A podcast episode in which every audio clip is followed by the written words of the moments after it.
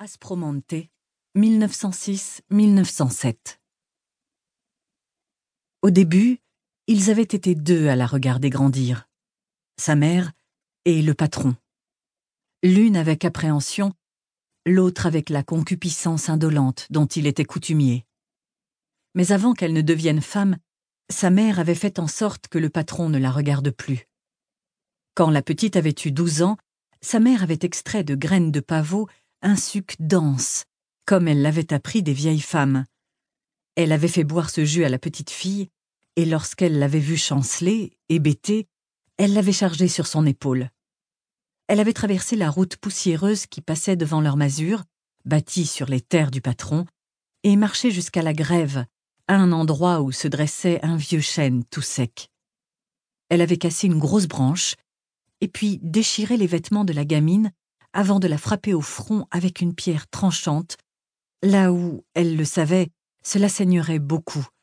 Enfin, elle avait installé sa fille n'importe comment sur le gravier, comme si elle avait roulé au fond de la ravine en tombant de l'arbre mort, et elle l'avait laissée là, près de la branche qu'elle avait brisée. Ensuite, elle était rentrée à leur cahute et avait attendu que les hommes reviennent des champs tout en préparant une soupe à l'oignon et au lardon.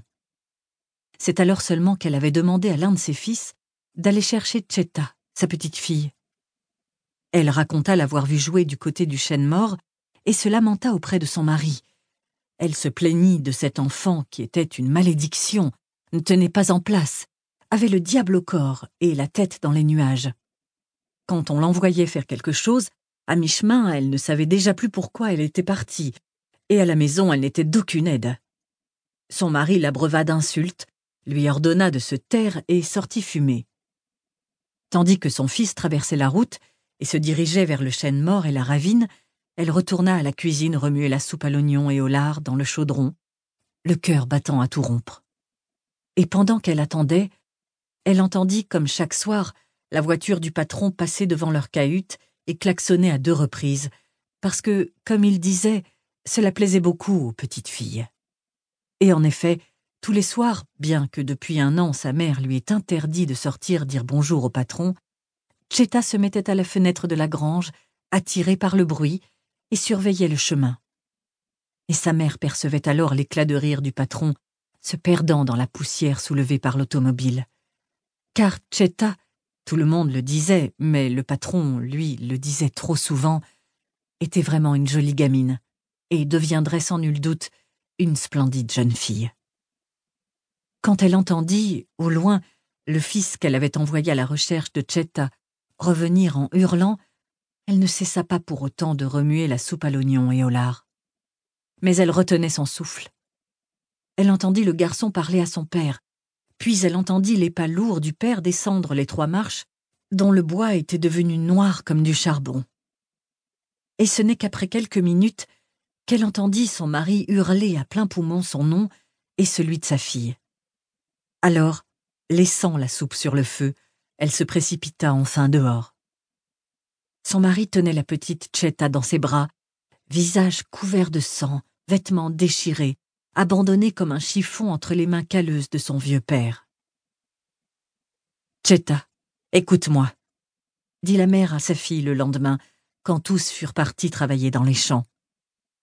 Tu es presque une grande fille maintenant, et quand je te parle, tu comprends tout. Alors regarde-moi bien dans les yeux et tu vas comprendre que ce que je vais t'annoncer, je suis capable de le faire. Si tu ne m'obéis pas à la lettre, je te tuerai de mes mains. Alors elle prit une corde et l'attacha à l'épaule gauche de la gamine. Lève-toi, lui ordonna-t-elle.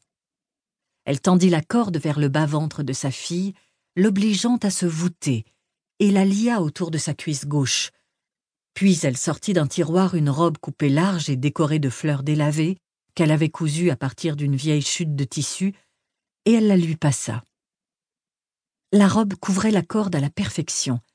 Sa mère l'avait conçue et fabriquée à cet effet. Tu raconteras que tu es resté infirme après ta chute. Tu diras ça à tout le monde, même à tes frères, expliqua-t-elle à la petite fille. Tu garderas cette corde pendant un mois pour t'habituer et après, je te l'enlèverai, mais tu continueras à marcher comme si tu l'avais encore. Si tu ne le fais pas, je te la remettrai, et si tu essaies de te tenir droite, je te tuerai de mes mains. Et quand le soir le patron passera là devant avec sa belle voiture et appuiera sur le klaxon, tu courras lui dire bonjour. Tu iras même l'attendre dehors, dans la rue, pour qu'il te voie bien. Tu as compris? La petite acquiesça. Alors la mère prit le visage de sa fille entre ses mains noueuses et ridées et la fixa avec amour et avec une détermination désespérée. Toi, tu n'auras jamais de bâtard dans le ventre, dit-elle. Avant l'automne, le patron cessa de klaxonner en passant devant leur masure, résigné à l'idée que Cheta était définitivement estropié. L'hiver n'était pas encore venu, qu'il changea même de parcours.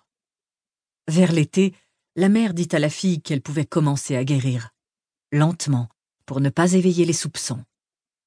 Cheta avait treize ans et s'était développée mais cette année passée à faire l'estropié l'avait un peu estropiée pour de vrai.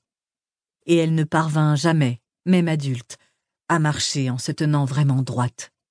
Elle apprit à mimer son infirmité, mais ne se redressa jamais plus. Son sein gauche était un peu plus petit que le droit, son épaule gauche tombait un peu plus bas que la droite, et sa cuisse gauche était un peu plus courte que la droite. Quant à la jambe tout entière, que son épaule avait traînée pendant cette année, elle semblait s'être engourdie. Peut-être ses tendons avaient-ils durci, de sorte que la jeune fille était restée en effet un peu éclopée.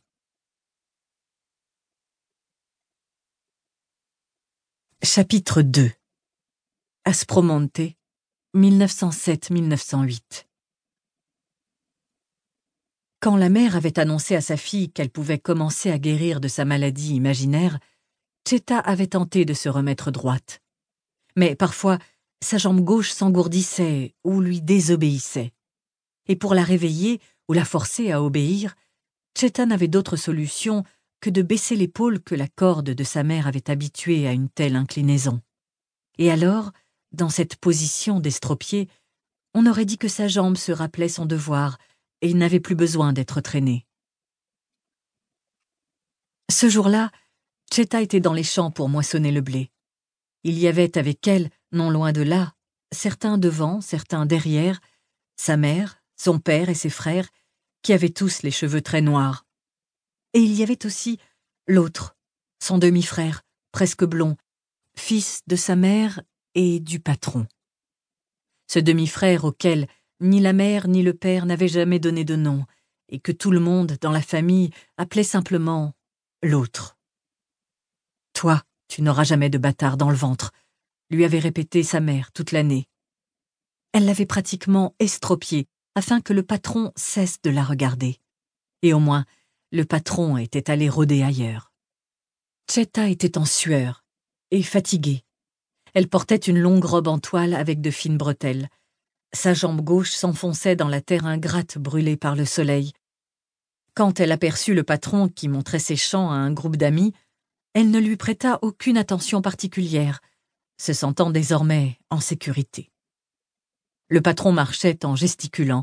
Peut-être parlait-il des nombreux journaliers qui travaillaient pour lui, pensa Cheta, et alors elle s'interrompit, une main sur la hanche, pour regarder le groupe. Elle reconnut la troisième épouse du patron, chapeau de paille sur la tête, avec une robe d'un bleu magnifique que Cheta n'avait jamais vue ailleurs, même dans le ciel. Deux femmes l'accompagnaient, sans doute les épouses de deux hommes qui bavardaient avec le patron.